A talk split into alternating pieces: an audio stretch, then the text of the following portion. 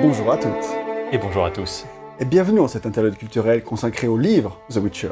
Et uniquement au livre, mon cher. Et oui, parce que vous savez très bien que la série est ressortie en saison 2 il y a très peu de temps, et là on va s'attarder sur les livres qui ont fait, bah, qui a, enfin, que la série a daté. C'est ça, tout à fait. Et ensuite, euh, bon, vous savez qu'il y a eu plein de choses avec. Il y a eu des comics qui sont sortis. Euh, avec-. Alors voilà, il y a eu des comics, il y a eu un téléfilm polonais, il y a eu plein de petites choses dont on vous reparlera à une autre occasion. Mais pour l'instant, on va juste s'intéresser au livre The Et Witcher. surtout, vous savez, il y a des jeux, et c'est aussi ça qui Voilà. fait qu'on en parle aujourd'hui, c'est parce que, bah, on n'a encore jamais parlé de The Witcher sur la chaîne, et c'est l'occasion de s'y lancer. Nous, on voulait, enfin en tout cas, moi je voulais, lire tous les livres avant de jouer au jeu, et euh, d'où cette longue entreprise a pris quelques années.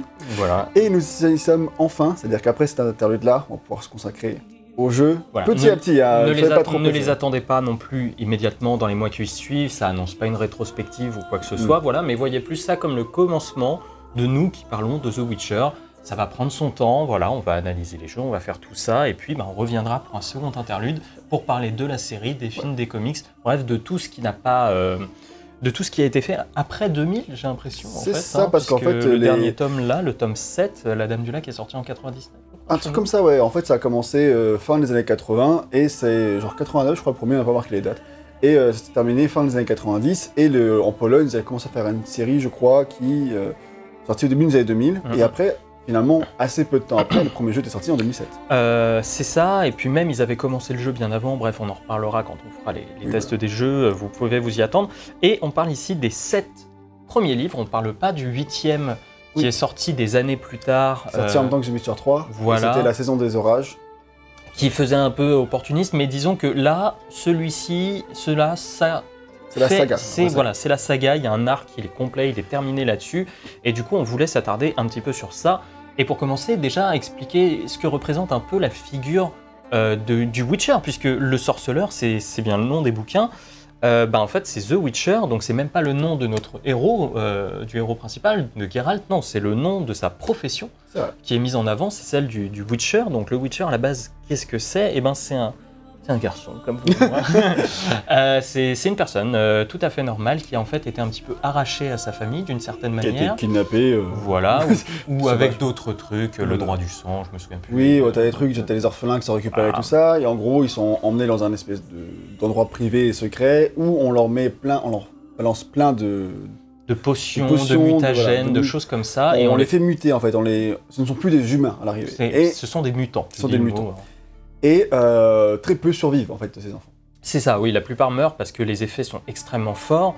Et en fait, ce qui est intéressant avec la saga Witcher, dès le, débat, dès le départ, c'est que on est sur la déchéance, en fait, de cette profession. C'est-à-dire que les Witchers ont eu leur temps de gloire, mais c'est plus le cas. C'est plus du tout le cas. Ils sont assez peu nombreux maintenant. Il y en a encore On n'a quelques-uns. pas expliqué à quoi sert un Oui, Witcher en fait, c'est-à-dire que euh, le sorceleur, son but dans l'univers, c'est de débarrasser l'univers des monstres qu'il peuple. L'univers de Witcher est assez compliqué dans le sens où, et là on comprend pas tout de suite dans les livres, il faut euh, beaucoup de temps pour vraiment le piger, mais vraiment 3-4, je pense. C'est ça. Il y a eu, il y a, il y a fort longtemps, une, deux mondes qui sont rentrés en contact, deux univers parallèles finalement, enfin qui sont rentrés en collision, et du coup les créatures de l'un sont allées dans l'autre. Ce qui fait que du coup c'est un peuple où vivent toutes les créatures d'heroic fantasy classiques. hein. On retrouve euh, tous les créatures, c'est un anneau, les elfes, machin, les hobbits, Voilà. Euh, des nains. euh, voilà. Remis à la sauce un peu euh, Witcher, un peu conte de fées. On Voilà. en parlera tout à l'heure un petit peu de cet univers. Mais effectivement, ça, c'est la base de leur métier. Et ce sont en fait des mercenaires. C'est ça. Une De base. Mais un- des mercenaires qui ne tuent que des monstres. Ils Voilà. sont pas là pour tuer d'autres êtres humains, ils sont vraiment là pour, des, pour être payés pour tuer les monstres qui embêtent la population, et qui, enfin, qui embêtent, qui tuent membre de la population. Même s'il y a tout un jeu sur le côté monstre, Euh, Ouais. justement, voilà. euh, Et Geralt dit d'ailleurs que le premier monstre qu'il a rencontré, c'est un mec chauve avec des dents euh, qui tombaient, quoi. Ça. Donc que- voilà, il y, a- il y a tout un espèce de jeu sur le côté euh, monstre et sur ce que représente en fait le Witcher, puisque le Witcher n'est pas censé avoir d'émotion, n'est pas censé avoir de cœur et n'est pas censé même prendre parti d'une certaine manière au conflit, etc. Ou alors ça c'est un peu plus que Geralt, Voilà. lui-même Geralt de Rive, donc notre héros, va s'imposer euh, lui-même, c'est-à-dire ne pas choisir de camp. Et on verra que malheureusement, bah, l'univers fait que On- le voilà. camp, tu, tu vas devoir quand même en choisir un. Parce qu'on verra que Gérald, lui, pendant toute la, la saga, il a une espèce de code d'honneur. Au début, on croit que c'est une espèce de code d'honneur de tous les Witcher, comme il y aura un code des Jedi, tu vois, dans, Ouais. dans Star Wars. Mais en fait, au final, on comprend que n'a pas vraiment. C'est surtout lui qui s'impose ses propres règles pour euh, se donner, pas bonne conscience, mais pour donner l'impression, se donner euh, l'impression de se battre pour des choses, des causes justes. Donc c'est lui qui va Mhm. déterminer si bah, euh, telle créature, il, il peut la tuer ou pas. Si on lui demande de tuer un dragon, généralement, il va pas le faire. Et c'est même un, un truc que beaucoup de choses, qu'à beaucoup de moments euh, va se présenter à, à Geralt, c'est le choix. Et d'ailleurs dans la série, dans le premier épisode, mais je crois que c'est dans les bouquins aussi, et il dit à Stregobor, donc justement à Black et merde, Blaviken. Blaviken, et il dit Stregobor, bah, euh, si je dois choisir entre euh, le mal d'un côté et le mal de l'autre côté, à la limite, je préfère ne pas choisir du tout, Ouais. tout en disant que ne pas choisir est un choix. Voilà. Et Geralt est d'ailleurs dans cette figure-là très proche du cop un peu hard-boil. euh, de ce côté, tu sais, très ténébreux. Déjà, on est sur le crépuscule des Witcher, Oui. et on est sur un héros qui dit écoutez, moi je suis juste là pour venir faire mon boulot, je- je- vous me considérez plus comme un monstre, mais je suis aussi là pour, faire les, enfin, pour éradiquer les monstres. Tu vois, comme le flic qui fait partie un peu des milieux de la mafia euh, dans le hardboil, et ça emprunte aussi énormément au code du western. euh, avec Oui, c'est la figure de l'étranger, tu vois, qui Voilà. arrive, qui est lui-même un peu monstrueux, qui fait plein, qui tue plein de gens et qui repart après avoir résolu le problème. Et d'ailleurs, on a commencé à en parler vite fait, mais euh, c'est, on a parlé du conte de fées euh, un petit peu dans, les, dans, le, dans le domaine de l'univers global, et c'est vrai que bah, les deux premiers tomes, voilà, c'est pas même de Euh. commencer à parler de ces deux premiers tomes. Donc il y a le dernier vœu. Effectivement, et euh, non, pas le sang de des elfes et l'épée de Providence. Voilà, ces deux premiers tomes, là on les a en format poche, qui sont, eux, contrairement aux autres, des recueils de nouvelles. Tout à fait. Alors euh, après, ce sera des romans, donc les, les cinq autres livres, parce qu'il y en a sept, euh, sont, seront des romans, mais les deux premiers sont des recueils de nouvelles, parce que je crois qu'à la base, il est publié dans des magazines, ça, comme ça, ça se faisait souvent. ça, Mm. je, je suis pas certain, mais, mais généralement, c'est comme ça que ça se passe, ou ça se passait dans les années 80. Et du coup, euh, sont des recueils qui vont nous raconter des petites histoires qui arrivent à Geralt, mais sans qu'il y ait de trame de fond. en fait. En fait, c'est ça, c'est que on a l'impression de voir un peu l'univers de The Witcher, mais à travers une lucarne. C'est-à-dire que ça va surtout se situer dans des lieux bien précis. On va pas avoir vraiment grand vent de l'univers, et c'est-à-dire que tout ce qui se passe dans ces lieux reste bloqué dans ces lieux. Alors, certes, Geralt va, va garder le nom du boucher de Blaviken. Euh, donc ça, c'est C'était la truc- première, euh, première nouvelle d'ailleurs, c'est que tu parlais avec. Ah non, c'est la deuxième. Non, c'est la deuxième parce que c'est le premier épisode de la série. Oui, c'est vrai. Et d'ailleurs, la série, euh, la saison 1, adaptait justement les deux premiers tomes. Effectivement, voilà, en faisant un choix euh, entre certains. Entre les nouvelles, voilà. ouais, parce quelques que- nouvelles histoires, quelques nouvelles qui gardaient. C'est ça, et puis en fait, ce qui est un peu bizarre dans ce premier tome, parce que j'ai fait les jeux avant de faire le- les tomes, et il y a la nouvelle avec, euh, tu sais, la fille euh, qui euh, se transforme la nuit en une créature absolument immonde, et Geralt doit s'enfermer dans un, Ouais, dans un truc pour rester bloqué. Donc c'est aussi dans la série, mais c'est aussi en fait euh, dans le premier jeu, quelque part d'une certaine manière distillé d'une autre mm, façon. Et tu vois, il y avait le côté, ok, alors quand j'ai quand j'ai commencé à lire, je me suis dit, ok, c'est une espèce d'adaptation, c'est une espèce de truc. Pas du tout, en fait, hein, vraiment, les, les deux premiers tomes, ça va être des histoires, ça et là, qui vont commencer déjà à poser des bases d'un univers tout en nuances. Oui. Euh, où la moralité est très grise, où il n'y a pas de camp du bien ou de camp de mal, euh, ou alors, bah, Ou alors, c'est le mal n'est pas forcément où tu l'attends, et Voilà. c'est un- beaucoup de jeux autour de ça. On parlait des contes de fées, pourquoi? Parce que euh, on va retrouver dans beaucoup de ces, ces nouvelles-là, en fait, des espèces de réécritures de certains contes de fées euh, Mm. populaires. Par exemple, la- celui où il y a le boucher Blaviken dans, dans la série, si vous l'avez vu, c'est c'est là où il massacre un peu tout le monde dans un village. Mm. Enfin, il massacre des méchants, et après. euh, Mais après, voilà, il, il est considéré comme par un- les villageois comme un meurtrier. euh. Et bah ça, en fait, dans la série, ça se remarque pas vraiment, mais quand tu lis le bouquin, ça fait vraiment penser à Blanche-Neige. Oui. D'ailleurs, on t'explique vraiment que la fille, après, elle a ken avec des nains. C'est- dans le livre, c'est vraiment expliqué. Oui, hein. alors on peut le dire tout de suite, c'est vrai que les deux premiers tomes en termes de féminisme, c'est c'est pas tout à fait ça. Ouais, ouais. Ça se rattrapera un petit peu par la suite avec la présence des sorcières, Oui, mais Euh, du coup, euh, mais. Ouais, pour essayer, du coup, pour ce conte de fées, pour pas faire de, de trop de parallèles, mais t'as aussi une réécriture de La Belle et la Bête, Mm. une réécriture vraiment intéressante où Qui, t'as. qui d'ailleurs trouve ses racines dans même le reste, la suite de l'histoire, hein, euh, Oui. puisque c'est ça qui va donner euh, naissance à Ciri. Non, non, c'est pas ça. C'est pas celle-ci? Non, La Belle et la Bête, c'est vraiment. euh, euh, Ah oui, c'est avec vraiment, le- c'est un mec, c'est il a les. euh, il est monstrueux, il est devenu monstrueux après avoir. bah, je crois à la base, on lui a jeté un sort. Parce qu'il avait violé quelqu'un, voilà. et euh, comme souvent dans l'univers de Witcher. Et, euh, et après, du coup, euh, ce qui se passait, c'était que du coup, il était retranché dans une maison, il contrôlait tout, tous les objets étaient un peu vivants, Ah c'était oui, un peu oui, comme, vraiment comme la Belle et la Bête. Et euh, il faisait venir, vu qu'il avait beaucoup d'argent, euh, il y, a des- il y a des pères qui faisaient venir leur, leur, leur fille dans la maison pendant un an euh, et repartaient, repartaient après avec euh, beaucoup d'argent. Du côté Belle et la Bête. Enfin, c'est des réécritures toujours un peu plus glauques. Oui, Alors, sachant que les contes de fées, oui. versions de- Disney sont déjà des versions aseptisées de contes qui sont déjà glauques à la Quand base. tu reprends du truc de Dickens à la base, ouais, c'est déjà glauque. Mais là, c'est encore, euh, c'est adapté à l'univers d'Heroic Fantasy et l'univers vraiment de, en fait, de guerre où il y a, où la, où la guerre et l'horreur sont partout.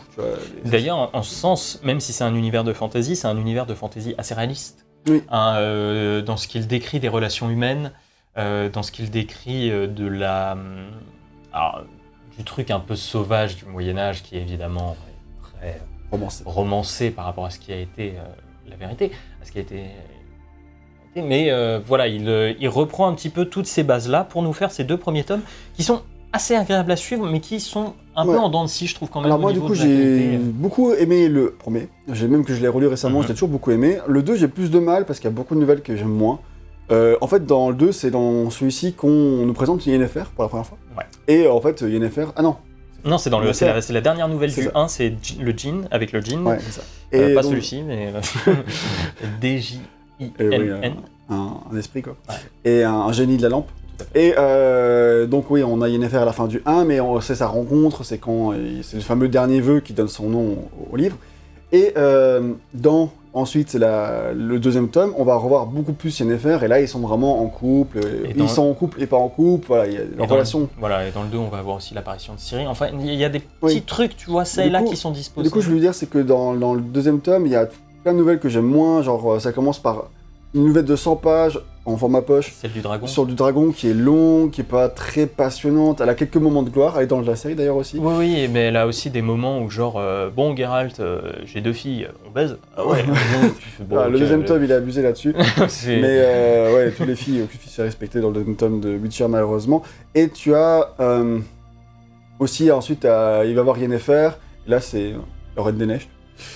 Chelou, mais. Euh, et là, Yennefer, elle a un autre mec, etc. Et puis Geralt, ils se battent pour Yennefer. Enfin, franchement, c'est nul. Enfin, enfin, moi, j'aime. Bah, il y a- il y a- Dans le deuxième tome, il y a beaucoup plus de nouvelles qui sont un peu plus lourdes, malheureusement. Oui, et, euh, et en fait, euh, il y a le côté découverte de l'univers en moins. Voilà, c'est ça. aussi. hein. on, sait, on sait un peu à quoi s'attendre dans les nouvelles et il essaye de les faire plus longues, de les faire plus denses, mais je trouve qu'il n'a pas encore le, le truc pour que ce soit véritablement intéressant à ce niveau-là. Par contre, le 2 est quand même cool dans le sens où euh, c'est là que va vraiment commencer un peu l'histoire générale. Voilà, commencer déjà dans le tome 1, parce qu'il y avait déjà la- Ouais. tout le côté euh, Sintra, le début de la légende de Ciri, tout ça, Ça, qui commence à se mettre en 1, place. c'est Ouais, ça ça commence à se mettre en place. Dans le tome 2, Ciri est déjà vivante. Enfin, Elle est déjà liée par la destinée à, à Geralt. Et euh, il va la croiser à deux reprises dans, dans- dans le tome.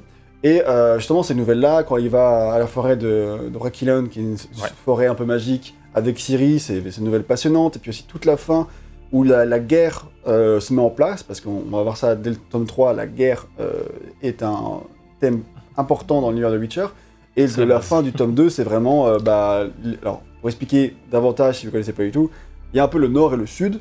Le- les royaumes du nord sont unis de- par des alliances, et le royaume du sud, c'est un seul empire, c'est l'empire de Nilfgaard, qui est bah, dirigé par un empereur, logique, qui lui a soif de pouvoir, de, de- puissance. de conquête, et voilà. Et justement, Sintra, c'est une petite ville qui est un peu entre les deux, et qui est une ville stratégique pour la guerre, et du coup, justement, à la fin du tome 2, euh, Sintraton. Sintra tombe, et c'est par Nilfgaard l'envahit, et massacre, euh, du coup, la famille de Ciri, tout ça. Et, Et euh, s'échappe. Et euh, le truc intéressant, là, je l'ai perdu, malheureusement, donc vas-y, je te laisse. en fait, il y, y a un autre truc que le tome 2, par contre, je trouve, fait plus que le tome 1, c'est de chercher à humaniser ces monstres. C'est-à-dire qu'avec la figure du dragon, Ouais. euh, tu disais le tome 1 aussi à Sintra, donc avec la mère de Ciri et, euh, et son, Son- son- enfin, le chevalier hérisson, voilà, quoi. le chevalier hérisson, c'est que on nous parle de monstres et en fait souvent ils sont doués de parole, ils ont des communautés, ils ont des trucs Ouais. comme ça. C'est juste qu'ils sont mis à la marge et ce qui fait que ça renforce le côté euh, oui extrêmement. bah, Il y a du racisme dans cet univers. Il y a de la xénophobie, et c'est ça qui aide à ancrer en général l'univers de The Witcher dans un truc plus cohérent, généralement. qu'on peut transposer à notre monde réel, parce que c'est vrai que le racisme, tout ça, est une thématique euh, essentielle, et même euh, de manière générale la tolérance. Euh, parce que c'est vrai qu'il y a c'est un peu cette dualité entre les humains et les non-humains, au sens très large, ça va inclure bah, les, ceux qui sont, on va dire, doués d'intelligence, genre les nains, les elfes, euh, les hobbits, tout ça, Mm. qui sont aussi en marge dans la société et qui sont vraiment euh, enfin, opprimés, Mm. d'ailleurs qui peuplaient ce monde-là avant que les humains arrivent et qui sont fait dégommer. Et les Et- créatures plus et les créatures- immondes. Voilà, les créatures plus monstrueuses, quoi, vraiment, bah, genre, je sais pas, il y a vraiment des vrais monstres, quoi, des... Ouais. Et d'ailleurs, euh, c'est- tout le parallèle que, que la série euh, fait euh, dans ses premiers tomes, c'est de dire vous engagez ce que vous appelez un monstre pour vous débarrasser Ouais. de ce que vous appelez des monstres. Et du coup, la- dans le tome 2, euh, dans- quand il y a la prise de Sintra, ce qui est intéressant, c'est tout le point de vue qui est mis en place, c'est-à-dire qu'on ne vit pas du tout le- la, la conquête de la, de la ville, c'est pas, on ne s'est pas raconté comme ça. C'est genre euh, Gérald qui, lui, est en transe à ce moment-là parce qu'il est, il est, il a été blessé, on est en train de le soigner, il est au bord de la mort. Et du coup, il se réveille, euh, et quand il se réveille, il y a déjà eu les ravages de la guerre, et du coup, il comprend un peu ce qui se passe, on lui raconte des choses. Et en fait, ça va mettre, ça, ça va mettre en avant un truc qui est, qui va être dans l'ensemble de la saga, c'est la pluralité des points de vue.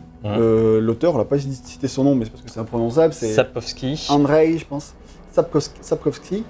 Et euh, il adore jouer sur les points de vue, sur la multiplicité des, des protagonistes qui vont raconter cette histoire. En fait, on sera très peu de temps finalement sur Gérald en lui-même.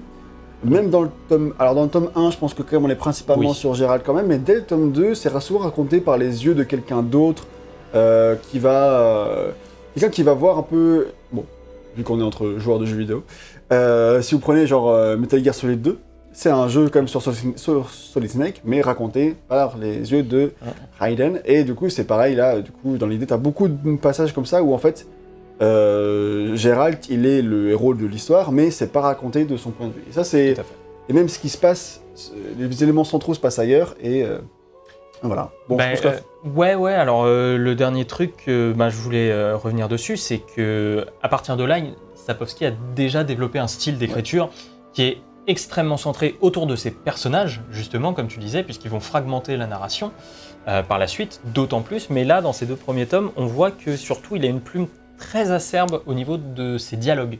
Euh, c'est des dialogues qui sont extrêmement bien rythmés, qui sont des joutes verbales la plupart du temps, mais pas juste des joutes verbales pour faire des joutes verbales. C'est-à-dire que ça permet quand même au récit d'avancer et de développer à chaque fois un point de vue qui est un peu différent. Et euh, Et souvent, il se passe de descriptions. Alors, de moins en moins, plus la saga avancera, mais Voilà. au début, il va beaucoup passer pour les, par les dialogues pour euh, que le récit soit vif et pour qu'il y ait le moins de descriptions possible, mais que ce soit euh, quand même dynamique. Tout à fait. Et, euh, et du coup, tout ça nous amène, on parlait de Sintra, au tome 3 et 4, Ouais. qui vont être les tomes Oups. qui vont lancer véritablement le, le récit Witcher. Ah, je l'ai dans une édition différente, le tome 3, donc là c'est le sang des elfes. Alors c'est marrant, ce qui est marqué tome 1 sur, ce, sur celui-ci, c'est parce qu'en fait, euh, quand en France, Brajlon avait sorti pour la première fois les Witcher, il les a sortis sans les, les nouvelles. Donc, du coup, le tome 3 est devenu le tome 1. Voilà. Et euh, le tome 4, le temps du mépris, euh, que vous voyez ici. Et en fait, si vous regardez un petit peu, alors l'épée de la Providence était déjà plus gros que le premier bouquin. Vraiment, il prenait 100 pages de plus. Là, on arrive sur des tomes qui commencent à être plus épais à Ouais. chaque fois aussi. Hein, on gagne une certaine densité et on gagne une vraie scénarisation. Du coup, là, ça y est, c'est lancé, on n'a plus de nouvelles, ou alors les, on a un peu encore un truc des fois de nouvelles, mais disons que véritablement la scénarisation est lancée et Là, on va fait- plus perdre de temps sur des points de vue ou des petites histoires dont ça. on n'a que faire. On va vraiment parler de euh, la vraie histoire qui en fait, ben, le livre, la saga de manière générale s'appelle The Witcher, mais en fait, on va vite comprendre, surtout à partir de ce, ce tome 3, qu'en fait, c'est pas The Witcher le héros de l'histoire, c'est Ciri. Voilà. Ciri, c'est le- l'héroïne de la saga Witcher. Donc Ciri, c'est l'enfant Providence, c'est l'enfant que Geralt a dit, écoutez, si vous avez euh, une surprise, je crois que c'est ça, c'est Voilà, l'enfant c'est c'est le surprise. droit surprise. dans- Il y a un truc sur le droit de surprise dans l'univers de Witcher qui est que si jamais euh, bah, t'as as résolu, euh, t'as aidé quelqu'un qui dit euh, Bah, pas comment je peux vous aider, toi tu peux dire bah dans ce cas euh, euh, donne-moi ce que tu ne t'attends pas à retrouver chez toi. Voilà, en fait, je reviens dans un an et tu me donnes ce que tu t'es et souvent en fait c'était un, Un enfant, et du coup euh, du coup ce- cet enfant du coup après t'appartenait par des liens de la destinée. euh. Sauf que là, l'enfant, c'est Ciri. Et le problème, c'est que Ciri est une fille. Et que chez les Witcher, Oui bah ça c'est oui parce qu'en fait c'est vrai que les sorceleurs utilisaient le droit de surprise historiquement dans le lore pour euh, ensuite en faire des enfants sur qui ils vont faire des expériences et, euh, et euh, qui vont transformer en, en, en sorceleurs. Et là, euh, avec Ciri, euh, il va décider de faire autre chose, mais pas que Geralt, puisqu'il y a aussi la présence de Yennefer. Oui. qui va devenir de plus en, En fait, plus là, ce qui se passe, c'était surtout pour vraiment situer un peu le contexte de l'histoire, c'est que euh, pourquoi il décide de faire quelque chose avec? Au début, il voulait pas servir son droit de, de décider auprès de Syrie, mais puisque Sintra a été détruit, euh, Bah, est une figure centrale. Non, mais surtout, elle s'est échappée. Oui. En fait, et du coup, elle est, euh, c'est la princesse du royaume, et du coup, elle est, euh, elle est recherchée par euh, l'empire. par l'Empire de Nilfgaard, qui dit si on place une figure qu'on a sous notre sous notre coupelle un petit peu à Sintra, ça va calmer les gens Ouais. et ça nous permettra d'avoir l'appui politique nécessaire pour Voilà. que notre territoire aussi gros reste calme. En gros, ils veulent la marier à quelqu'un de Nilfgaard pour Voilà. que politiquement ça marche. Et du coup, bah, elle, elle s'était échappée, et du coup, bah, Gérald finit par la retrouver parce que le pouvoir de la destinée, les gars. Et oui. Et euh, bah là, du coup, puisque c'est la guerre et que c'est compliqué, euh, là, il l'amène au camp des sorceleurs et il décide d'en faire une sorceleuse. C'est ça. Et, euh, et c'est là un des premiers trucs de cet homme-là, c'est que Geralt qui s'était dit, moi je prendrai pas parti durant la guerre, c'est toujours un peu, Ouais, voilà, de ça, il est un peu obligé, non, bah, tout- disons qu'en défendant Syrie, si Ouais. tu veux, en la laissant pas aux mains de, de Nilfgaard ou en... Voilà, il est obligé de prendre quelque part un peu parti, même si ça le dérange, tu sens que ça l'emmerde. Ouais, dans, dans le tome 3, t'as vraiment ce côté où. euh, Alors, il se passe deux choses par rapport à Ciri dans le tome 3. C'est d'un côté, t'as Gérald qui commence à en faire une sorceleuse, mais qui ira pas au bout du truc parce qu'ils veulent pas lui donner les potions et machin pour euh, pas risquer de la tuer. Il veut lui faire l'entraînement, Voilà. la enhardir, mais en faire une guerrière, quoi. Et euh, Ciri, forcément, euh, en fait, Ciri est vraiment badass. Et euh, ça va avec le fait qu'on disait tout à l'heure que les premiers tomes sont vraiment limite, limite, parfois sexistes, beaucoup. Et à partir du tome 3, c'est beaucoup mieux. Les, les figures féminines sont extrêmement fortes. Ça commence déjà par Ciri, qui est extrêmement badass pour une Mhm. gamine. Et euh, elle impose, elle a du caractère, elle est ultra attachante. Et tu as deux autres figures féminines fortes qui vont émerger dans ce tome. Tu as Triss, Triss. Marigold, et tu as Yennefer, évidemment. Donc voilà, qui sont euh, de mages sorcières, j'ai oublié. des sorcières. C'est des sorcières, donc voilà. Et en fait, qui Magicienne, on dit. Des magiciennes, merci. Et qui sont limite les trucs les plus puissants de ce monde. C'est C'est-à-dire que tu ne... même un Witcher face à une magicienne, c'est Il peut rien faire normalement. Et du tu, coup, te fais en- tu te fais démolir. Et du coup, euh, Yennefer va s'attacher à Ciri, mais parce qu'en fait, à la base, elle est amoureuse de, de Gérald, et du coup, euh, il y a le lien unit en fait finalement ce, ce trio. Et, euh, et à la base, elle, elle la méprise un peu parce qu'elle est jalouse du, du lien qui l'unit à Gérald, justement. Et petit à petit, les deux, familial, ouais. Ouais, les deux vont se, se rapprocher parce que du coup, euh, Gérald va demander à Yennefer de protéger euh, euh, Ciri ailleurs, et du coup, Yennefer va en faire en fait finalement une magicienne. Donc en fait, Ciri va avoir cette double casquette, sorceleuse et magicienne. Et À la fois coup- guerrière et à la fois. C'est ça. Et du coup, euh, tout ce tome 3, en fait, il se passe pas énormément de choses, mais c'est vraiment le C'est côté. une mise en place. C'est mis en place, et c'est vraiment euh, les entraînements de, de Ciri, et aussi tous les liens entre tous ces personnages qui se renforcent. Toi, quand tu découvres ça, franchement, c'est ultra passionnant. En fait, c'est l'univers prend, prend du galon d'un seul coup parce qu'on disait, Ouais. enfin, je disais tout à l'heure, on voyait l'univers un peu euh, de notre lucarne. Là, c'est vrai que d'un seul coup, ah ok, tout le monde est relié d'une certaine manière C'est et les intrigues politiques prennent de la place. Et ces intrigues politiques nous parlent forcément de l'univers, du monde, des villages, des trucs et des machins. Et donc, grâce à tout ça, on commence à avoir une image plus globale du monde de The Witcher Surtout- et donc de l'expansion. euh, Surtout que là, tu parlais tout à l'heure du, du fait de faire un choix, tout ça. Le, le 3, le tome 3, c'est encore vraiment. et Gérald veut pas faire de choix. D'ailleurs, il explique à Ciri que non, on doit pas prendre parti et tout ça. Ouais. Et dans le tome 3, il se passe pas mal de choses intéressantes avec. euh, bah, notamment, il y a des révoltes des elfes qui veulent euh, justement commencer à, à se rebeller contre les humains parce que Nilfgaard essaye de, justement de, de, de mettre en place que si nous on conquiert le royaume du Nord, les, les elfes seront euh, égaux aux humains. C'est ce qu'ils promettent. C'est pas ce qu'ils ont envie de faire, mais c'est ce qu'ils promettent. Et du coup, les jeunes elfes euh, se laissent duper et partent en guerre contre les humains. Ce qui, fait, un- ce qui devient un camp de rebelles qui s'appelle les, les écureuils dans l'univers. On les citera sûrement, donc c'est pour ça que je préfère le, le préciser. Et du coup, euh, il y a des moments donnés où, où euh, Ciri et Gérald sont en voyage et, euh, et les et ils écureuils. sur des écureuils les dans la écureuils- forêt. les écureuils- c'est beau. Et les, les écureuils ils attaquent les, et les, euh, ses potes. Et en fait, Gérald, il est pris dans une position où qu'est-ce qu'il fait? Est-ce qu'il veut pas tuer les écureuils? Parce que c'est politiquement, c'est Voilà, il- politiquement. Et, et aussi, il y a, il y a des, des amis qu'il doit aussi protéger. Enfin, du coup, euh, et, et Ciri, en fait, elle est, elle comprend pas le point de vue de, de Gérald qui est de pas prendre parti. Et elle lui reproche beaucoup. Et en fait, Ciri va faire beaucoup évoluer la pensée de, de Gérald pendant toute la. Hmm. Bah, le- ça, en fait, il prend le rôle de, de père, il prend ça. un rôle Oui, bah, ça, paternel. évident. oui, oui, obligatoire, mais qui force force aussi des choix ça. sur Geralt et sur ce qu'il veut. Et aussi, on a l'arrivée de personnages, mais qui sont. Alors, dans ces deux tomes-là, Alors je sais plus si c'est le tome 3 ou le tome 4, puisque moi je les ai lus il y a un an et demi, Ouais. les a finis il y a pas longtemps. relus euh, cette année. Voilà, c'est Dijkstra par exemple, Ouais. euh, qui lui, Sûrement dans le 3. ouais. voilà, qui est un personnage vraiment, vraiment génial, je trouve, en, C'est en un termes espion euh, politique. euh, Voilà, c'est c'est un mec qui joue un peu sur tous les tableaux euh, et qui est mais passionnant parce que justement il, euh, il nous permet aussi d'avoir un point de vue peut-être un petit peu plus extérieur, un peu plus aussi interne à la politique du, du machin.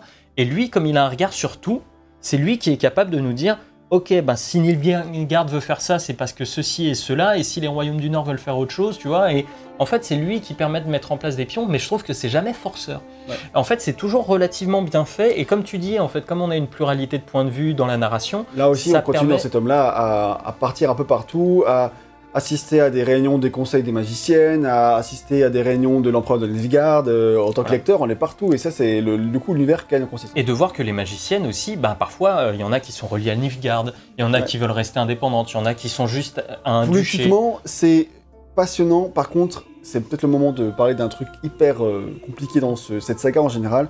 C'est déjà, un, l'absence de cartes. Tu n'as pas de carte au début des livres, et ça, c'est vraiment problématique. D'ailleurs, maintenant, ils ont sorti une carte à 20 euros, les bâtards. Euh, Juste la carte, Juste hein. la carte. Euh, les éditions Bragelonne. Et, euh, et ça, c'est vraiment dommage parce que franchement, on te parle de tout plein de régions, mais Et- genre une ouais. quantité astronomique, et tu n'as rien pour te repérer. Nilfgaard s'est étendu jusque-là. Ouais, mais tu sais pas, en fait, oui, euh, ils vont de là jusqu'à la, jusqu'à la frontière de la, de la Yaruga, là mode, je, je, je sais pas, en fait, je connais pas. Si, si tu, si de nos jours vous avez fait les jeux, vous avez peut-être en tête la carte du royaume, mais peut-être comme moi, je lis ça, mais je t'ai perdu. Après, Je me suis téléchargé sur mon portable la carte du, de l'univers, et en même temps que je lisais, je sors la carte perso, pour Alors, re- repérer. moi, quand je lis du fantastique, ces trucs-là, je m'en bats la race. C'est-à-dire Mais en fait- que même si tu me fournis une carte, ça me casse les couilles d'aller regarder le truc. Moi, j'aime bien. J'ai j'ai toujours un, un rapport assez, euh, assez problématique à ce truc-là de va regarder la carte pour voir où on en est. Ouais, Oui, c'est- ça, me fait, ça me fait chier, tu vois. J'aime- bien, quand je suis dans ma narration, j'ai compris, ils ont avancé, ça me va. Je peux comprendre, mais au moins t'as le choix, parce que du Oui, coup, oui, euh, sinon là, quand tu sais pas, en fait, il y en a tellement de raisons. En fait, il y en a peut-être trop en fait pour un récit où il n'y a pas de, de cartes et tout ça. Et aussi, bah, ou même sans parler de, de- des cartes et tout ça, il y a tellement de noms, de Oui, rois, de ça, machins, ça, contre, ça, de c'est un régions. enfer. Il- il- c'est- en fait, oui, il- parce que chaque très- magicienne est reliée Un à un roi, duché ou un roi. Puis après, un t'en as qui meurent, puis c'est remplacé par un nouveau. Enfin, tu vois, il faut suivre. Et en fait, moi, j'ai re- j'ai j'ai relu les tomes cette année parce que quand j'avais recommencé, j'avais fait un an de pause, et quand j'ai recommencé à lire le tome 6, j'ai- il y avait plein de trucs que je comprenais plus, quoi. Genre, euh, je sentais que j'avais besoin d'une mise à jour avant d'attaquer le dernier tome.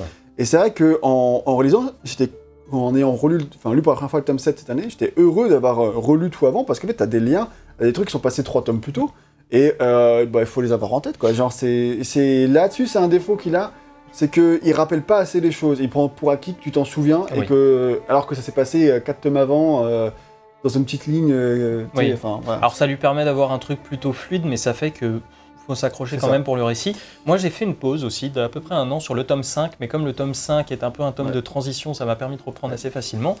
Euh, mais en tout cas, pour terminer sur cette Faut- un peu, c'est Bah, du coup, faut juste parler du tome 4 qui est Ouais. le tome pivot parce que on- on- c'est lui qui va vraiment euh, modifier la timeline. pour moi c'est le meilleur de la saga. Ouais. Je... Je... pense aussi que c'est le meilleur. Vraiment. euh, Alors, on va pas le spo- à partir de là, on va essayer de parler de l'histoire sans en dévoiler. Parce que là, on a parlé des, des bases, mais euh, de toute façon, là, normalement, c'est dans la saison 2, hein, ce que vous avez vu. Normalement, la saison 2 adapte les tomes 3 et 4. C'est ça. Et, euh, mais si vous les avez pas vus, que les lire les livres, voilà, donc on va rien dire. Mais euh, il va se passer des choses où là, politiquement, on va vraiment essayer de y avoir des renversements politiques où les, on va vraiment s'intéresser au clan des magiciens. Parce que eux-mêmes, ils ont des clans, ils ont des guerres de pouvoir, et euh, il va se passer beaucoup de péripéties. Il y a tellement de trucs en interne qui se passent, et en fait tu vas avoir de purs moments de gloire. La fin de ce tome, c'est de la folie quoi. Je crois qu'en plus, je même pas, c'est même pas la fin. C'est- la moitié en fait. C'est Euh, non, mais il se passe des trucs de fou qui ont une répercussion complète et totale sur l'univers, qui rabattent les cartes en permanence, et tu te dis, mais putain, là, ça devient passionnant. L'intrigue. En fait, comme tout se mêle, l'intrigue politique, l'intrigue- l'intrigue personnelle, etc., puisque Geralt se retrouve un petit peu au Oui, milieu et de puis tout ça il malgré lui. Depuis hyper longtemps. Voilà. et il se passe beaucoup de choses qui sont passionnantes. Et puis Et t'as l'évolution de Syrie aussi à travers tout ça. T'as plein de choses qui se passent, et il y a vraiment des moments où moi j'étais accroché au et t'as bouquin. un et- peu le, un des grands méchants qui se met en place, qui est. euh, si, bah si, on sait très vite que c'est un méchant. T'as Vilgefortz qui est un des méchants magiciens et qui est vraiment met en place ces, jeux de pouvoir qui, qui devient hyper intéressant dans ce tome-là. Et surtout, en fait, le, le livre vraiment te surprendre constamment parce qu'il il y a plein de retournements de situation auxquels tu t'attends pas. Et c'est à partir de là, parce qu'on va être obligé de, de séparer Gérald et Ciri à partir du tome 5, c'est à partir de la, la fin du tome 4 que Gérald et Ciri sont séparés, et même qu'en fait Ciri est toute seule. Ouais. Euh, même Et en que fait, Yennefer est toujours un électron libre aussi. un petit peu. un, peu, euh, un peu partout. Mais vraiment, la, la fin du tome 5, elle est, tome 4, elle est éprouvante pour Ah ouais, Ciri. ouais. Elle souffre, mais elle souffre, elle souffre en bout, mais pendant 100 pages, c'est 100 pages de souffrance, quoi. Vous inquiétez pas, ça va continuer. C'est horrible. mais, tout- mais franchement, en plus, les dernières lignes, de, les dernières pages de- du tome 4, elles sont atroces qui arrivent à Ciri. C'est horrible, quoi. Franchement, c'est. voilà, alors Tu là, penses qu'elle a souffert et tout, et, et ça continue. oh c'est vrai que c'est vrai que les- la, la figure féminine est surélevée, mais la figure de Ciri est bien mise à terre pour mieux la faire revivre, évidemment, sûr, vous comprenez. C'est une figure de martyr. un voilà, c'est voilà, mais et c'est logique, je veux dire, c'est c'est un truc de narration plutôt classique. Mais c'est vrai que là, on appuie véritablement sur son dé- sur son malheur. Et là, on arrive sur le tome 5, qui est le baptême du feu, et qui est le tome que Yann aime le moins, peut-être. Je n'aime pas du tout ce tome. Et moi, que je vais défendre. Alors, c'est celui-ci où les deux intrigues vont se séparer, comme on l'a dit. Et celui-ci va vra- vraiment se focaliser sur Gérald. On va très peu voir Ciri, peut-être un tout petit peu au début, mais bon, du coup, on va focaliser sur Gérald dans ce tome-là, parce que du coup, En fait, la, la tempête est passée. voilà. Et maintenant, il faut reconstruire. Et surtout, Gérald, il doit retrouver Ciri. Parce que c'est ça, en fait. Il est, non, il est, il est, il a- il est blessé, il est pas bien, il est dans la forêt, bref. il- et il décide de retrouver Ciri, parce qu'il faut, voilà, il faut la sauver, il sait pas où elle est. Et bah, parce qu'il y a des enjeux politiques où maintenant il est d'autant plus conscient de ça Ouais. qu'il y a des jeux de pouvoir vraiment autour de Ciri et également autour de Yennefer euh, qui, euh, lui, le force véritablement à se dire Putain, il faut que je me positionne et mon positionnement c'est Ciri. il bat de, quand même, pendant trois quarts du bouquin, Ah oui, oui. Gérald, il est en dépression, là, il va pas bien. Et en fait, euh, tout le tome 5, c'est Gérald qui voyage de là où il est dans le Royaume du Nord jusqu'à Nilfgaard, à pied, à pattes, pendant qu'en fait, à ce moment-là, c'est ce truc vraiment narratif qu'on va dire, c'est que euh, Nilfgaard a vraiment attaqué véritablement le Royaume du Nord. C'est que là, en fait, c'est la guerre. La guerre est ouverte. La guerre est vraiment. euh, Parce qu'avant, il y avait des petites batailles qui se passaient ici et là, mais c'est pas encore vraiment l'invasion. Le tome 5, c'est vraiment le tome de l'invasion. Et en fait, moi, c'est pour ça, je vais déjà euh, faire ma défense là-dessus. C'est pour ça que je l'aime bien, ce tome 5. C'est parce que. On euh, ressent la guerre. on ressent la guerre, vraiment, véritablement. Jusqu'à maintenant, on en parlait, on avait vu une ou deux batailles, mais vraiment là, Gérald, il va traverser des camps de, de gens qui, qui sont blessés, de gens qui fuient. On va vraiment. Il, vraiment la, la crainte, euh, chercher toujours à esquiver les, armées Nilfgaard qui avancent. Vraiment, en fait, euh, ils, vont, montrent vraiment la guerre dans l'univers, et franchement, quand tu le lis, t'es vraiment posé dans le truc où, waouh! En fait, je la, ressens vraiment, et tu sens vraiment cette menace et de l'Empire Nilfgaardien, et euh, ça marche, euh, vraiment, je trouve, du tonnerre dans tome. Il y, y a un truc aussi, c'est que je disais, euh, à partir des tomes 3 et 4, on ressent plus l'univers. Je trouve que dans le tome 5, on, on est dans l'univers. C'est-à-dire que le tome ça. 3 et 4 nous font ressentir l'univers à travers les jeux de pouvoir, les trucs et les machins, mais on reste cantonné à des lieux. Le tome 5, on bouge. Et en bougeant, on va se rendre compte des atrocités, de la guerre, de plein de choses en fait, hein, aussi euh, de, des pillards qui viennent après, Ouais, de, de tous ceux, de tous les charognards qui arrivent pour euh, comment dire prendre place un petit peu euh, dans cette guerre et essayer d'obtenir de, de meilleurs trucs. Et, euh, et voilà, et ce tome 5, c'est vrai qu'en ça, et je te rejoins vraiment là-dessus, ce tome 5 est très intéressant à ce niveau-là. C'est Et- pas ce qui me pose problème. Alors, ce qui pose problème peut-être à notre ami Yo-Yo, c'est que Gérald, pendant qu'il voyage, il va se constituer une petite troupe d'amis. Alors, évidemment, il y aura Jasquier, personnage dont on n'a pas du tout parlé, Oui. maintenant, avec son petit compagnon, un peu le, le petit comique Quel sidekick rigolo. voilà, euh, et euh, qui est comme là pour beaucoup le faire réfléchir euh, Oui. à nombreuses reprises dans la série, très important. Oui, parce que Ya- Yaskier, ou Jaskier, Moi, je dis comme vous Jasquier, voulez, euh, ou dans est- Dragon. euh, est en fait euh, un barde qui est donc lui est très frivole, hein, c'est-à-dire Oui, il va à droite, à gauche, euh, il s'en fout, il n'a pas vraiment de domicile, euh, si ce n'est le lit d'une belle donzelle, euh, qui est Ouais, tel en fait, qu'il il- le dirait il- lui-même. il est- C'est pas le barde euh, qui est euh, pas connu. En fait, c'est c'est une Ah oui, non, célébrité c'est- oui, c'est- internationale euh, dans le monde. tu vois. Voilà, et, euh, et du coup, mais c'est un peu, face à Geralt, en tout cas, c'est un peu une figure pathétique, euh, Oui. ce, ce, ce, ce Jasquier, parce que voilà, c'est c'est clair que face à un Geralt qui est plein d'aplomb, très Ouais. terre à terre, lui, il est beaucoup plus frivole, beaucoup plus truc comme ça. Et, euh, et en fait, ouais, moi, c'est vraiment, c'est Geralt à la recherche de ses compagnons de fortune, quoi, pour la suite. Et ça, c'est un problème, je trouve, dans ce tome-là, c'est que je trouve que c'est un tome qui n'a aucun rythme. Je trouve que c'est un tome qui est mou de A à Z. Alors, Alors qu'il est plus court. Il est plus court alors il est plus court et pour moi c'est le plus long. tu, vois, c'est en fait c'est un tome où je me suis, je me suis vraiment ennuyé sur toute la lecture. Et c'est pas que les nouveaux personnages sont pas intéressants, c'est que Ils sont bien en plus. T'as genre Kaïr, euh, qui est euh, le, le mec qui avait traumatisé Siri dans la bataille de Sintra, un peu fait. involontairement en plus. Et qui, et qui, du coup, il y a. bah, il y a une les autres- rivalité avec Geralt, hein, oui. évidente. Du coup, ça c'est passionnant. T'as Régis. T'as Régis, Régis. Régis, qui est peut-être mon personnage préféré de la, de la série, en dehors des personnages Voilà, principaux. on va pas préciser en quoi il est incroyable, mais. Bah, il est vraiment- incroyable, Voilà, il est trop bien. C'est un super personnage. Euh, Il y a lui, il y a Milva, Milva. qui est voilà, une archère elfe. euh, ouais. Ouais, je que c'est Elle- elfe. Ah, j'ai souvenir d'elle en elfe. Mais bon, euh, peut-être pas, mais en tout cas, ça n'a pas grande importance. En tout cas, c'est aussi un personnage intéressant. Je suis d'accord, tous ces personnages sont intéressants, mais c'est plus que ce qu'on leur fait vivre, je trouve, ne l'est pas. Trouve que c'est très mou dans l'ensemble et que tu termines le tome et ça y est, Geralt a fait sa compagnie pour la suite. Oui, alors moi, je le vois vraiment comme un tome de transition, et c'est pour ça que je l'ai bien aimé, et parce que du coup, il y a toutes ces constructions de nouveaux personnages et tout ça, tout ça, c'est vraiment intéressant. Euh, mais c'est vrai qu'il se passe pas grand chose. Et, pour moi, ça me dérangeait pas, parce qu'en fait, il y avait une vraie évolution de Gérald tout le long du tome, euh, euh, psychologiquement, et pour le préparer à la suite. Le problème, on va y venir. Le problème, c'est la suite. Le problème, c'est la suite. Mais non euh, pas que les, les tomes 6 et 7 sont ra- ratés, c'est sur- surtout que à partir, en fait, et on va le préciser dès maintenant, Ouais. je pense pour les tomes 6 et 7, l'intrigue de Gérald va continuer, évidemment, mais mais devient mineur.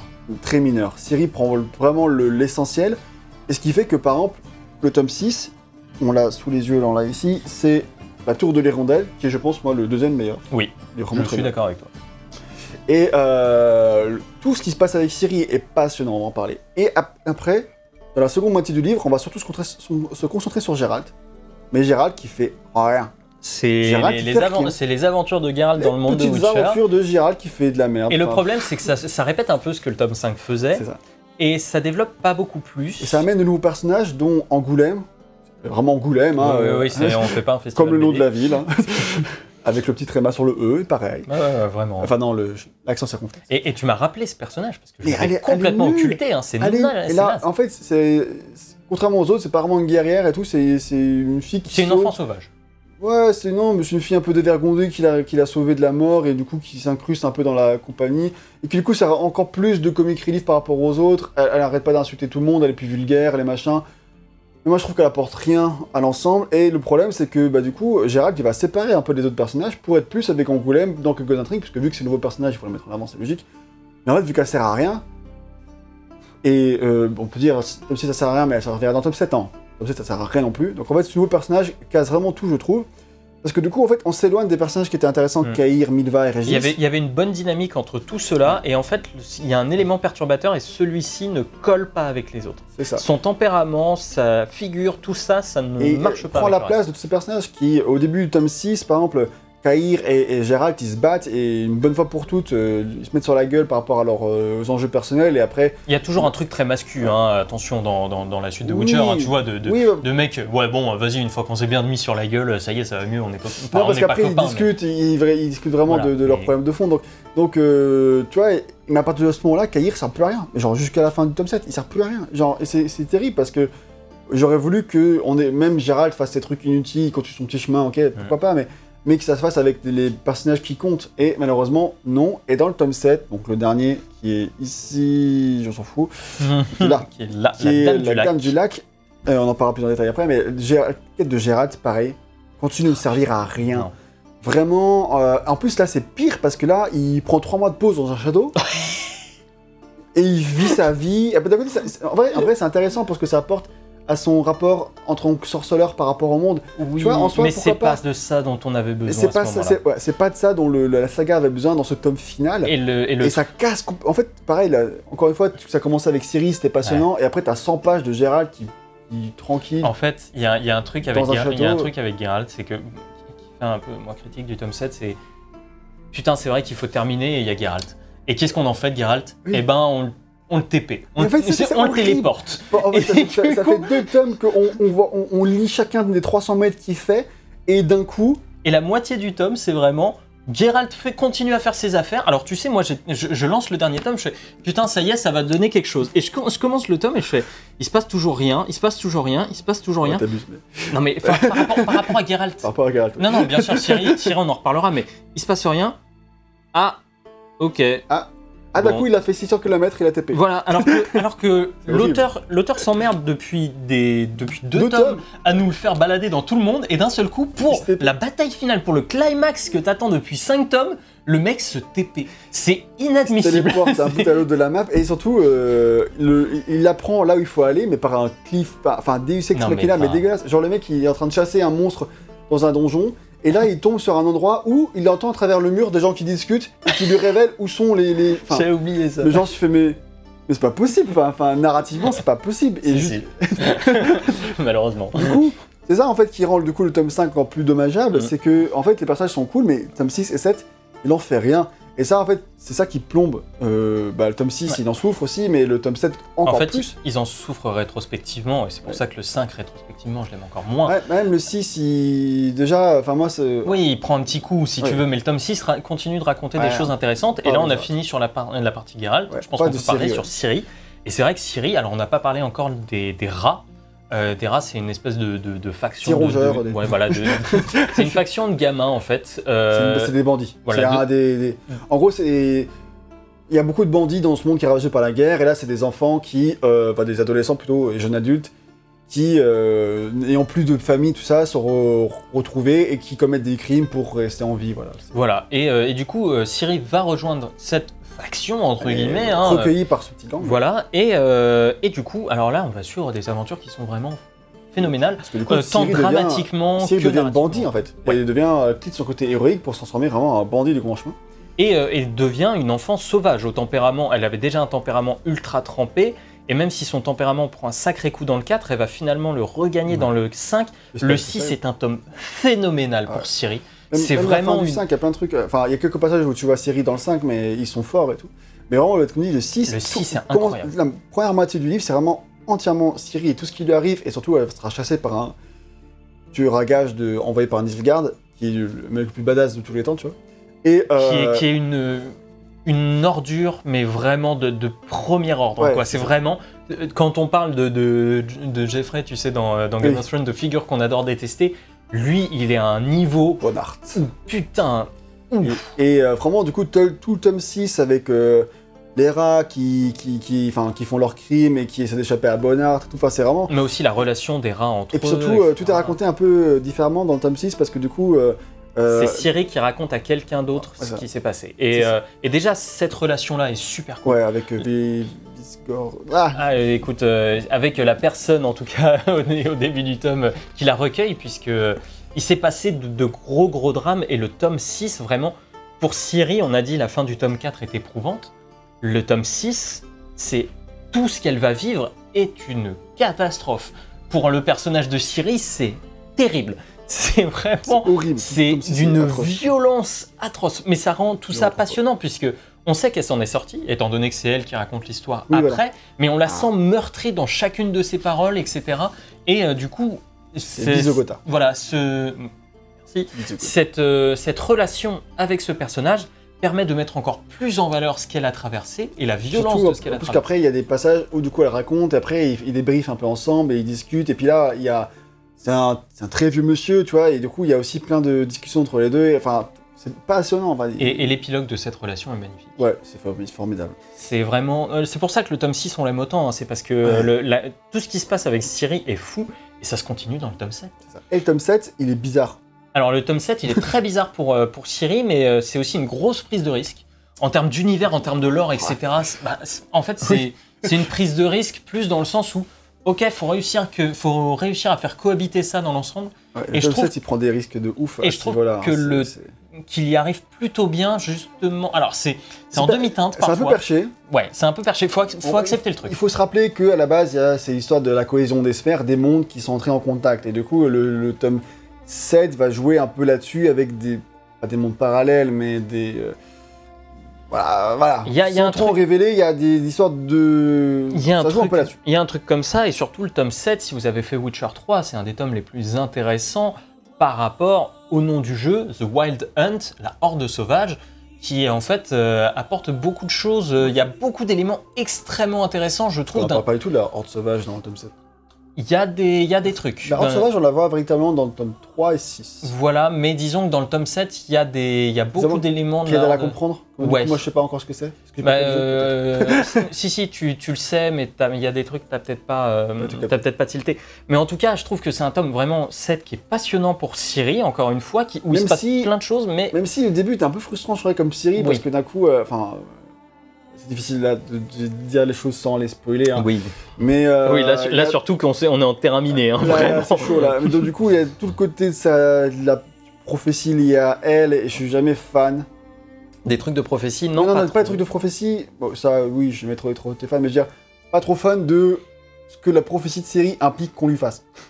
Oui, Oui, on marche sur des œufs, c'est compliqué là. Mais et, C'est et du coup, je suis pas fan de ce qui se passe par rapport à ça véritablement, mais je suis fan de tout ce que fait Siri pour s'en sortir. Oui. Toujours. Et, et parce ça, qu'en fait, la figure de Siri, son évolution, son arc narratif, déjà. En fait, Même s'il y a plein quand de trucs qui sont un peu bizarres, mais parce Oui. qu'en fait, il faut surtout se remettre dans le contexte, dans le contexte pardon, que c'est reste une adolescente, elle a genre 16-17 là, ce stade-là. Et euh, du coup, parfois, elle, elle va avoir des comportements que nous, en tant qu'adultes, on va lire, enfin, mais non, pourquoi tu fais ça et tout. euh, Mais après, tu te dis, bah oui, en même temps, c'est Oui, jeune, et par rapport à ce qu'elle a vécu, par rapport à ce qu'elle connaît de cette vie-là, etc. aussi, Siri, Comment c'est- une enfant meurtrie par la guerre, par les atrocités, par tout ça, et qui donc a un tempérament à la fois parfois extrêmement posé, capable de se, de se poser et de discuter, et des fois de partir au quart de tour. Ouais. Et, euh, et du coup, c'est Et encore parfois d'accepter sa condition, en mode d'accepter, euh, ok, faites-moi toutes les atrocités que vous voulez me faire, Mm. pour au final, d'un moment, pas le faire. Tu vois, enfin, je dirais. Oui, Mais il y a. Siri est un personnage complexe. et- oui, oui, très complexe. Et, euh, et d'ailleurs, à travers la figure de série, alors c'est moins le cas dans le tome 7, mais il y a la figure de Yennefer aussi, Ouais. qui se découvre véritablement une. euh, bah, si, si, dans- on parle beaucoup du fait qu'elle se prend pour la mère de. Oui, de voilà, il y a un truc très maternel là-dedans. Et c'est. et encore une fois, Yennefer, très aussi meurtri dans le tome 7, à prendre très cher Yennefer dans le 7. Tous les personnages. Tous les... Ah, et Geralt est peut-être celui qui prend le moins cher quand même dans le Oh. 7, mais il n'a pas grand-chose à y faire, on va dire, mis à part être là pour le climax. Quoi. Euh, mais mais c'est vrai que tous ceux qui sont impliqués politiquement euh, en, en termes de faction dans le tome 7 vont prendre cher. Et c'est vrai que le tome 7, du coup, là, on a parlé de Ciri, on a parlé de Geralt, on vient un petit peu de d'effleurer Yennefer. On arrive au climax livre où tout arrive, et là, ça marche pas. Et là, ça marche pas. Et là, ça marche pas Et du là, tout. ça marche pas. Et là, c'est chaud. Et là, en ça fait, marche euh, il essaie de faire des trucs un peu dramatiques pour que tu pleures, mais tu pleures pas du tout, tu trouves ça ridicule. pas. En fait, Et après, euh, en fait et tout après à c'est l'heure. niais. En fait, tout à l'heure, On je dit parlais, pas, du, c'est je parlais niais. du style de Sapkowski qui est très centré autour de ses personnages et des des dialogues, qui, dont il a un peu essayé de se détacher dans le- à partir du tome 5, mais qui reste quand même énormément présent. C'est- Ce sont les Ça. dialogues qui rythment la vie des bouquins. Et le problème, c'est que je trouve qu'il n'a jamais été très bon en deux choses pour les descriptions. La première, c'est les combats. Je trouve que c'est moi, ça dépend. Ça va vraiment dépendre des alors, combats. ça mais- dépend, mais disons que il fait une botte, il fait une parade. Oui, voilà. Ok, d'accord, mais c'est assez large Et en comme fait, il a, spectre. il a quand même un, un- un- Ça, ça Ah, ça- reste fluide. à sa décharge, Sapkowski, il a toujours un, un style qui est, euh, est très renseigné. En fait, ce mec, il tu sens que quand tout ce qu'il écrit, il a, il a étudié pour que Ouais. ce soit crédible, pour que ce soit des vrais termes, pour que ce soit vraiment. Même quand il parle de, de médecine ou quand il parle de philosophie, en fait, il, il a vraiment fait des recherches. Tu vois. Là, Mm. à sa décharge, et c'est aussi pour ça que ces descriptions peuvent être un peu confuses, et je pense aussi peut-être, nous, on n'était pas aidés par la traduction qui, qui Peut-être. qui peut-être endommage le style polonais qui marchait. J'ai pas envie de jeter non plus de pierre forcément Non, voilà, au traducteur. hein, Bien sûr, c'est bien là, sûr. on- Mais peut-être que c'était pas facile à traduire. Je veux dire, Effectivement. et ça, euh, voilà. Effectivement. Et mais en fait, c'est ce que je disais, c'est que voilà, c'est très centré autour de ces personnages, mais le descriptif, pas en dehors des combats, c'est je trouve qu'il a toujours pêché dans le descriptif émotionnel. Et dans ce tome 7, plus que tout, ça se ressent. Parce que déjà, il y a un truc de tout ça pour ça sur beaucoup de personnages, Oh, euh, qui est c'est tragique. C'est en, en- c'est tragique, mais C'est tragique ce qui se passe, mais c'est aussi tragique de le tout que ça se passe comme ça. Genre, tout ça pour ça, c'est tragique. Voilà. Tu fais genre, mais non. Parce qu'en fait, c'est on te hype plein de trucs et en l'espace de trois pages, c'est genre on a on a Allez, lavé hop, mais parti. on a lavé 800 pages précédentes et tu fais c'est pas possible. Ça, il y a des trucs comme ça où tu te dis c'est pas possible, c'est c'est pas normal que ça arrive comme ça, d'autant plus que, encore une fois, on passe facilement 100, 150 pages à nous parler de Geralt. passe qui- 150 pages qui de passe sa vie dans un château. Voilà, passe À ne rien 150 faire. pages de plus à me parler du climax, moi ça me va, tu vois. Limite, tu Oui. me fais des, des dialogues entre les personnages, tu me fais un, un vrai truc de siège, etc. Là, ça va vite, ça va très très vite, euh, ça fonce, et putain, la finalité aussi- sur laquelle on y arrive, C'est un peu convenu parce que tu sais très bien comment ça va se terminer. Oui. Enfin voilà. Oui, c'est vrai que tout ce qu'on attendait arrive. Et alors Ah oui, voilà. qu'il a toujours un peu, euh, Ah pas tout tout, mais oui. Mais disons que là où il a toujours été un peu à contre-pied de ce qu'on pouvait attendre à de nombreux moments, à nous surprendre, surtout avec une première partie de tome 7 extrêmement Surprenante. voilà, surprenante, que ça se termine comme ça, c'est décevant à mort. Et alors, il y, a- il y a deux choses, il y a deux fins. Il y a- il y, a la fin de l'arc et il y a l'épilogue. un épilogue Alors- très long. Et d'ailleurs, parce qu'on en parle de la série, mais aussi beaucoup, il y a encore beaucoup de grosses batailles dans le tome 7. hein, Oui, bien sûr, bien sûr. Où il y a vraiment des gros conflits euh, qui montrent comment ça se résout entre la, la guerre entre le nord et le sud. Bien sûr, bien sûr. Et Et qui, ça- reste, qui reste assez intéressant à ce niveau-là. au début, j'avais un petit peu de mal parce que là encore, on te ramène des. En fait, En t'as fait, tome- deux doigts du climax, et là, on te rajoute La 50 police. personnages. Et en fait, tout ça, c'est les généraux de telle, telle, telle région, et là, ils vont tous se mettre sur la gueule. Et puis ça, ça c'est leur passé et tout ça. En fait, c'est- en plus- ça, c'est je vois tout à fait l'auteur qui a fait son l'équivalent d'un doc Excel, si tu veux, où il a, Il y a tout bien fait et il a dit c'est tout cohérent. Et donc pour lui, c'est tout cohérent dans sa tête. Et quand il l'écrit sur le bouquin, ça reste cohérent. Sauf que quand tu lis le truc, t'es assoné Ouais. de noms, noms, de de- lieux, de tout, de, de situations. surtout, là dans le tome 7, plus que les autres, presque, euh, il arrête pas, enfin le 6 faisait déjà pas mal, mais le, de changer de point de vue tout le temps. C'est-à-dire que là, tu passes euh, Ah oui. au sein d'une seule grosse bataille, tu vas avoir genre 10 points de vue différents. Tu vas passer euh, du temps avec les infirmiers, tu vas passer du temps avec le- les, les ch- les chefs de l'armée adverse, ou, le, ou de, d'un, tu vas suivre un personnage que, qui était vite fait mentionné dans, dans le tome 3 qui se retrouve dans la Mhm. bataille. Enfin, tu suis plein de personnages et tout Il ça. y a des trajectoires qui se recoupent c'est que intéressant, t'attendais pas qui en se soi, c'est intéressant, mais juste que ça fait beaucoup, quoi. Ouais. Et, C'est un tome euh, dense, hein, c'est un waouh, tome très dense. Déjà, c'est le plus gros de la série. C'est plus gros la saga. Il fait, euh, il fait euh, ouais, 600, 650 pages. En tome, mais en grand format comme j'ai, moi, c'est quasiment 600 pages aussi. Donc, euh, Ouais, voilà. donc voilà, et euh, voilà, ça c'est pour le, tout ça. Et la toute fin, donc le gros épilogue du tome 7, c'est bien 200 pages. hein. c'est long, Ouais, ouais. 150 pages, 200 pages. Et là, avant de parler de la toute fin, il y a un twist scénaristique immense. Non, c'est peut-être pas. Le twist, il est pas mal. Franchement, le twist, il est. Alors là, comme ça, effectivement, euh, je m'en souviens pas, mais euh, moi, je me souviens que l'épilogue, en fait, j'étais dépité. j'étais dépité. En fait, J'étais non, c'est pas possible. T'as tout un twist qui remet beaucoup de choses en place sur euh, les liens entre les personnages. Et ça c'est con, tu t'en souviens Mm. pas parce qu'on peut pas trop en parler. Mais, Ouais, on Mais- en mais euh, et ce twist, je l'attendais pas. Fran- Franchement, je l'ai pas vu venir du tout. Et je le trouvais, il m'a bien pris au trip. Par contre, tout ce qui suit après, bah en fait, euh, il y a beaucoup de facilité. Genre, euh, Ah, genre, c'est bon, à- je crois que le twist. a- alors que alors que euh, les Bah, personnages sont un peu dans la merde, d'un coup, tout le monde décide de oh, finalement on vous laisse. En fait, la, la fin est très du sex machina aussi. Ouais, il y en a beaucoup dans le tome 7. hein. C'est Ouais, un peu le problème, c'est que là où il s'est évertué à ne pas en faire, enfin il y en a un, toujours un peu évidemment, mais là où il s'est évertué à ne pas faire de ça des pivots narratifs, dans le tome 7, c'est le problème, ce sont que des pivots narratifs. Et après, t'as l'épilogue, le vrai épilogue, où euh, bah quoi, qui un- Vas-y, je te laisse. Allez. Le problème de ce truc-là, c'est que je vois pas pourquoi il arrive. Alors c'est ça, ça, ça fait cohérence avec, euh, tu sais, le monde en noir et blanc, euh, Moi- c'est le monde est un peu gris. Voilà, moi j'aime bien que le, le- la fin du, du- la saga, même le général, parce que c'est la fin de la saga, ne ne soit pas, simple. manichéenne. Voilà, c'est Ouais. clair, c'est pas simple. C'est pas parce qu'on a terminé une histoire, c'est parce qu'on a terminé un peu les- ce qui se passait à la fin de la guerre et tout ça, qu'on voilà. Mais en même que temps, ça c'est ce qui s'est s'arrête. passé. Tu vois, c'est ce qui fait un petit peu Oui. aussi. Mais d'un côté, oui. Mais tout ce qui se passe ensuite montre en fait le monde, c'est pas pour autant qu'il est corrigé. Voilà. Le, la- la- non, la- clairement. le malheur, le malheur du monde est toujours là, le racisme est toujours présent.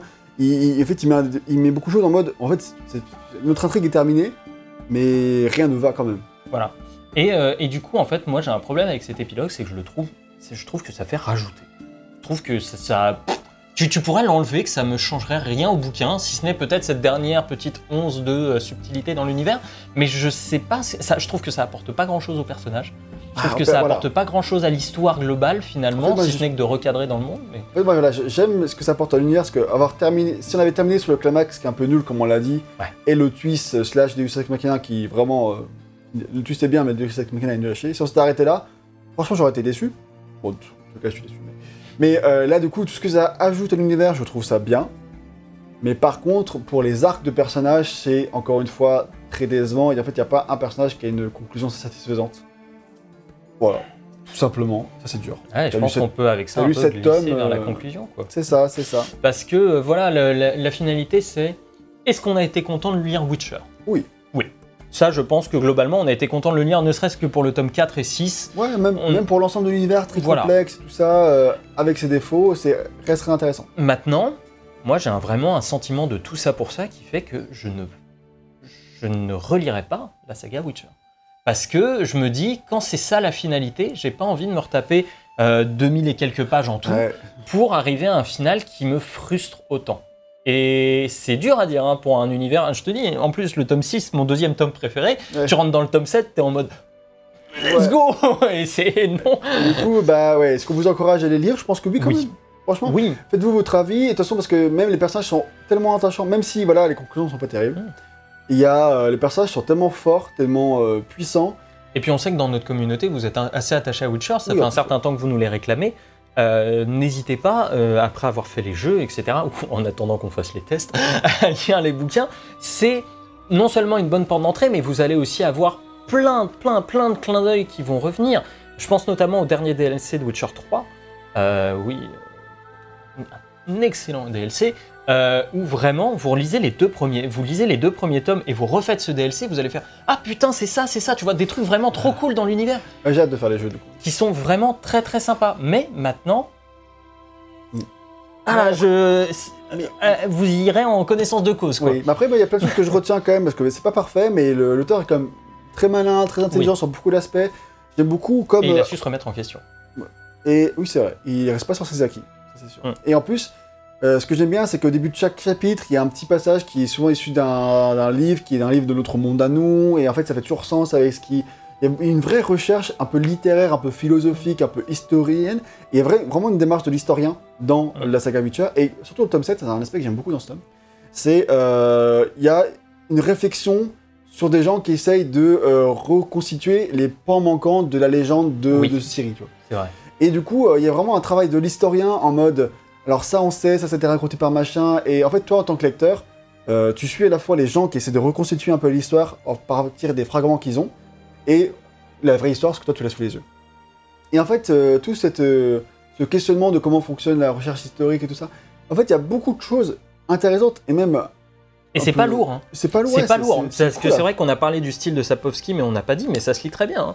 C'est vraiment, c'est très fluide à lire, ça s'enchaîne très vite, comme c'est beaucoup de dialogue en plus, c'est un tac-tac, c'est un tac-au-tac très bien rythmé. Tu vois, euh, moi au je m'attendais des- vraiment juste un, un truc d'heroic fantasy un Oui. peu classique, et au final c'est euh, vachement... Il y a plus que ça. S'il y a plus que ça, il y a, il y a beaucoup de. C'est très malin quand même.